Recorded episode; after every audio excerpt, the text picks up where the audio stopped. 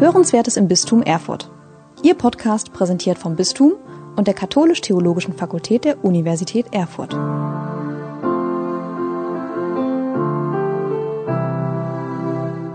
Liebe Hörerinnen und Hörer unseres Podcasts Hörenswertes im Bistum Erfurt, herzlich willkommen zu unserer heutigen Folge Kirchenträume. Meine Gesprächspartnerin ist Susanne Nürnberg, pastorale Mitarbeiterin in Ausbildung im Eichsfeld.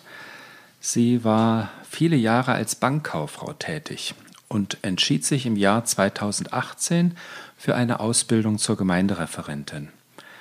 Das Fernstudium in Paderborn und praktische Einheiten im schulischen Religionsunterricht prägen aktuell ihren Ausbildungsweg. Frau Nürnberg ist verheiratet und hat zwei Kinder. Herzlich willkommen. Dankeschön. Wir haben in unserer Reihe immer neun Fragen, die, die wir jedem Gesprächspartner stellen. Und ich steige auch gleich mit der ersten Frage ein.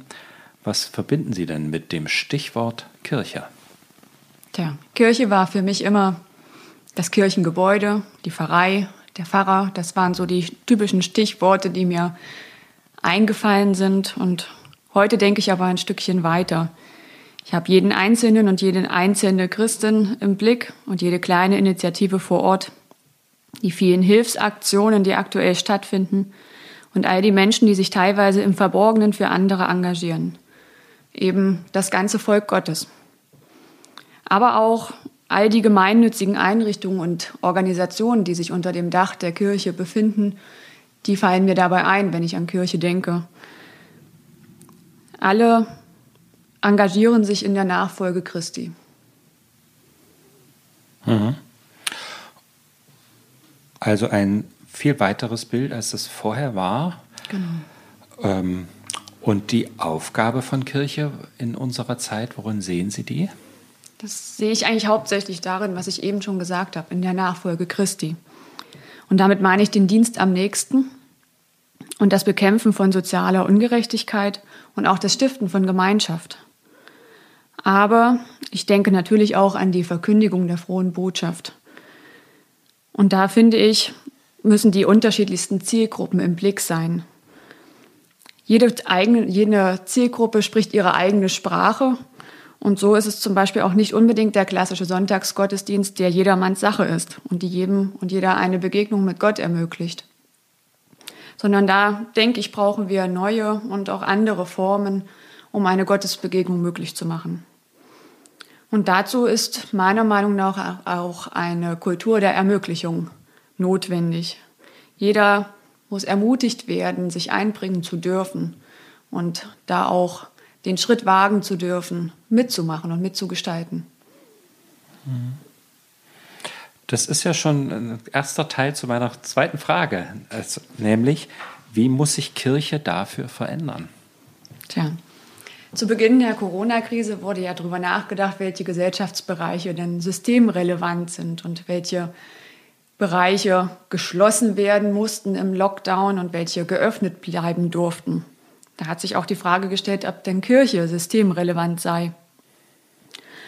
Und das ist für mich ein ganz wichtiger Punkt. Kirche muss wieder relevant werden. Ich glaube, da muss Veränderung an, anfangen und beginnen. Mein Gefühl ist im Moment, dass sich Kirche ziemlich sehr um sich selbst dreht. Das, es gibt ganz wichtige Themen, die aufgearbeitet werden müssen und angegangen werden müssen. Das ist gar keine Frage. Unser Bischof hat es letztens in seinem Hirtenbrief formuliert mit der inneren Krise der Kirche, die überwunden werden muss. Nicht mehr die äußeren Einflüsse, die auf Kirche einfließen, sondern die von innen heraus haben wir im Moment große Probleme, die bewältigt werden müssen. Aber meiner Meinung nach darf bei der Bewältigung der hauseigenen Probleme der Blick nach außen nicht verloren gehen. Wir haben einen Kernauftrag und das ist die Botschaft Jesu. Wir dürfen uns nicht hinter dicken Kirchenmauern verstecken, um das große Geheimnis unseres Glaubens zu feiern, wenn uns Jesu Botschaft wirklich wichtig ist. Jesus ist zu den Menschen hingegangen, zu denen, die seine Hilfe am nötigsten hatten. Er und seine Nachfolger, er hat seine Nachfolger ausgesendet und hat gesagt, geht hinaus in alle Welt. Und ich denke, das ist tatsächlich das, was wir machen müssen, was Kirche wieder machen muss. Von innen herauskommen und nach draußen gehen, auf die Menschen zugehen. Und in der letzten Zeit habe ich aber so ein bisschen das Gefühl, Kirche schafft es gerade. Wir haben diesen furchtbaren Krieg in der Ukraine und Kirche schafft es endlich so ein bisschen aus ihrem Schneckenhaus wieder herauszukommen.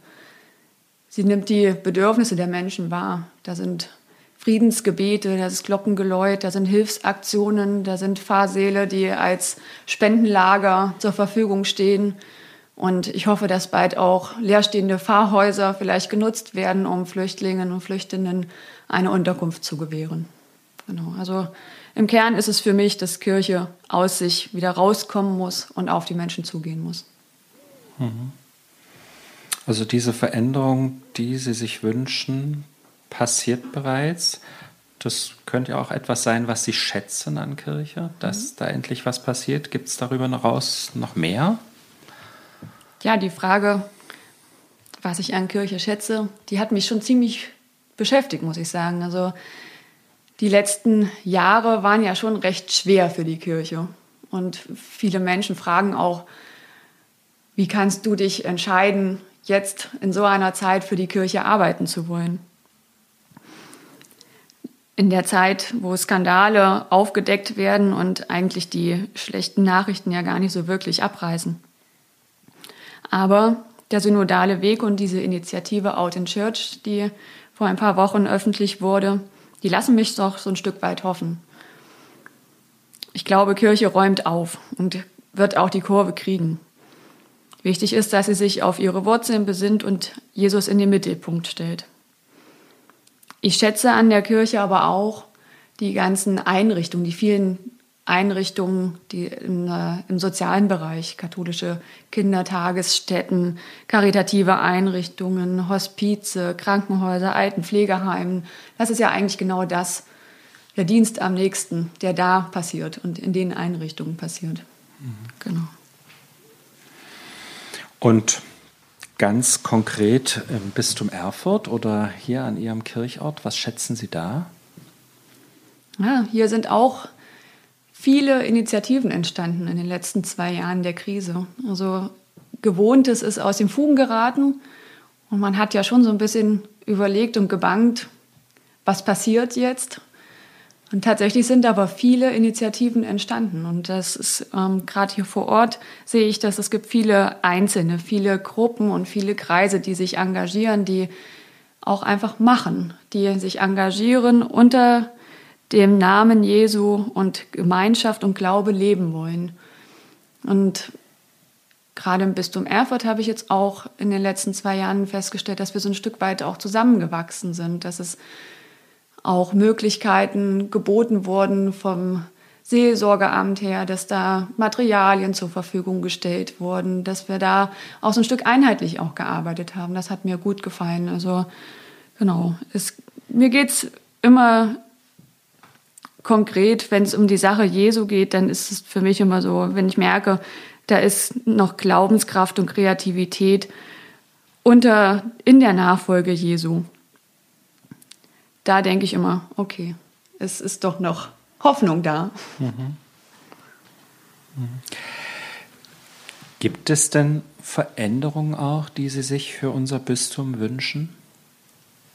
Ja, gerade hier im Eichsfeld denke ich, da sollten wir genau dort anknüpfen, wo wir in der Corona-Krise anfangen mussten, wo wir zu gezwungen waren, nämlich in der Zusammenarbeit. Und im Eichsfeld ist es ja so, dass wir hier doch so in jedem Dorf eine Kirche haben und jeder so seine eigene, seine eigene Sache macht. Und ich denke, wir sollten Orts- und Gemeindegrenzen aber langsam überwinden. Also ich denke schon, dass wir dahin kommen müssen, etwas größer zu denken.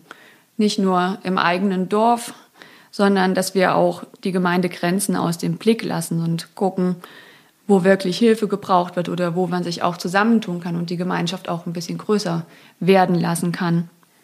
Ich glaube, oft ist es der, der innere Schweinehund, den man da überwinden muss. Das ist so diese Macht der Gewohnheit, die immer noch in den Köpfen drin ist. Das ist mein Kirchort und das ist meine Kirche. Aber ich glaube, wir können auch viel lernen und viel Neues schätzen lernen, wenn wir aus dem eigenen Dunstkreis mal rauskommen.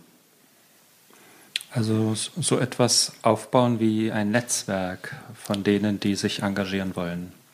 Genau. Oder einfach auch mal schauen, aktiv schauen, was bietet meine Nachbargemeinde an, was, was würde mir vielleicht auch Freude machen, woran hätte ich Spaß, wo kann ich vielleicht mich auch beteiligen oder mhm. Wo ist vielleicht auch eine Gebetsform, die mich anspricht. Genau.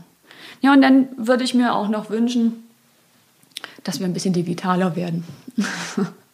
Das ist schon immer so mein, mein Steckenpferd, aber ähm, ich glaube, auch da haben wir jetzt gesehen, dass, das, dass vieles möglich ist, dass es auch genutzt wird. Ein schöner Wunsch im Podcast. Mhm, genau.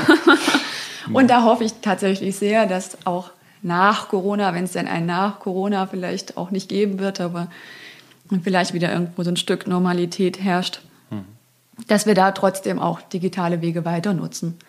Es gibt immer Menschen, die nicht mobil sind, ob jung, zu jung fürs Autofahren oder vielleicht auch mal krank oder alt und möchte nicht mehr Auto fahren oder wie auch immer. Und da gibt es sicherlich Wege und Mittel, die wir nutzen können und die da eine gute Hilfe sein können. Ja. In Ihrem Fernstudiengang äh, erleben Sie das ja hautnah. Ja? Das Studium findet ja ganz viel digital statt. Ja. Genau, das findet ja. fast ausschließlich digital statt. Einmal im Jahr sehen wir uns in echt, wenn nicht gerade Corona-Lockdown ist, aber ansonsten findet da alles digital statt, genau. Sie ist als nächste Frage dran, auch wenn sie jetzt vielleicht ein wenig seltsam klingt. Was setzen Sie persönlich dafür ein, dass Veränderung geschieht? Man könnte ja knapp und bündig sagen, na, ich werde Gemeindereferentin, ja, aber vielleicht gibt es ja doch noch mehr, was Sie erzählen können. Ja, aber das bringt es tatsächlich ja eigentlich schon so ein Stück weit auf den Punkt. Ähm, ich habe mit 34 Jahren entschieden, nochmal ganz von vorn anzufangen. Hm. Das heißt, ich gebe ja eigentlich Zeugnis für das, was ich glaube und was ich leben möchte. Und ich habe da mein ganzes Leben nochmal auf den Kopf gestellt und hm. meinen Horizont mit dem Studium auch erweitern können. Also ich habe da so viel Neues kennengelernt, andere Hintergründe, Sichtweisen, alternative Gemeindemodelle, Formen der Seelsorge kennen und schätzen gelernt, von denen ich vorher gar nicht so richtig oder wo ich gar nicht den Mut zu gehabt hätte zu sagen, das könnte ich mir für mich mal vorstellen. Aber ich glaube tatsächlich, dass ich da wirklich viel, viel gelernt habe und viel lernen kann, auch weiterhin noch. Und ich hoffe sehr, dass ich nach dem Ende meiner Ausbildung auch da die Möglichkeiten haben werde, dass ich die auch umsetzen kann. Also dass ich die Ideen, die im Studium so reifen, auch wirklich in die Tat umsetzen kann. Im Moment ist natürlich die zeitliche Kapazität mit Studium und Arbeit und Familie etwas begrenzt. Mhm. Aber zumindest habe ich mir für die Fastenzeit jetzt den Vorsatz auf die Fahne geschrieben, jeden Tag eine gute Tat, um den den Einzelnen im Blick zu haben und die Not des Einzelnen im Blick zu haben und da auch nochmal bewusst in der Zeit drauf zu schauen und das zu machen, was Kirche eigentlich sein soll, den Dienst am nächsten auszuüben. Inwiefern bestärkt Sie dabei Ihr Glaube? Was bedeutet da Gott für Sie? Ja, also ich glaube fest daran, dass Gott da ist und seine Kirche nicht allein lässt. Er wird uns bei all den nötigen Veränderungen begleiten.